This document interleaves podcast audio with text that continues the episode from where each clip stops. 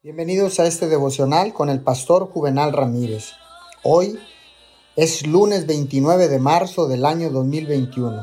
Deseamos que tenga usted un feliz y bendecido inicio de semana.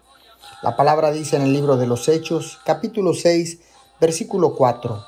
Así nosotros nos dedicaremos de lleno a la oración y al ministerio de la palabra. La oración debe ser incesante y no debiera carecer de deseo, de espíritu o de acción. Puede que las rodillas no siempre estén dobladas, pero el espíritu está siempre en el acto y la comunicación de la oración. El espíritu de oración debería gobernar dulcemente y ajustarse a todos los tiempos y ocasiones. Nuestras actividades y trabajo deberían realizarse en el mismo espíritu que hace que nuestra devoción y nuestro tiempo de oración sean sagrados.